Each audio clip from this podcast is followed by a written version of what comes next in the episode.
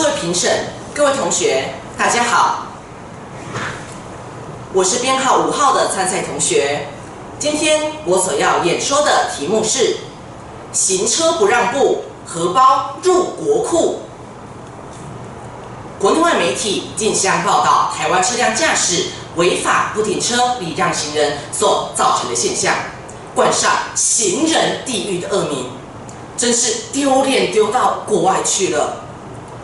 随着事故发生率的增加，政府为了洗刷污名，除了加强对民众宣导行人路权，也祭出一连串的罚则，以降低事故发生的机会。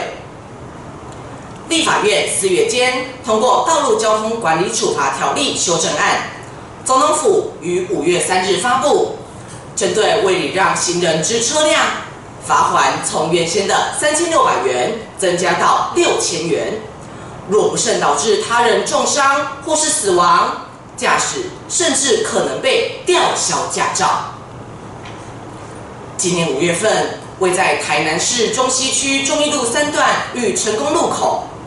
一辆孕妇驾驶的自小客车左转行经斑马线时，没有减速礼让而撞上一对正在过马路的母女。警消后报到场后，紧急将两人脱困送医。其中母亲肋骨骨折，但三岁的女儿当场没有了生命迹象，紧急送医后仍回天乏术，母女俩从此天人永隔。虽然政府已大力宣导并祭出高额罚款，若人民没有将心比心的共识，就无法遏制任何一场悲剧事故的发生。逞一时快，伤害到的可能不只是一个人，而是一个完整的家庭。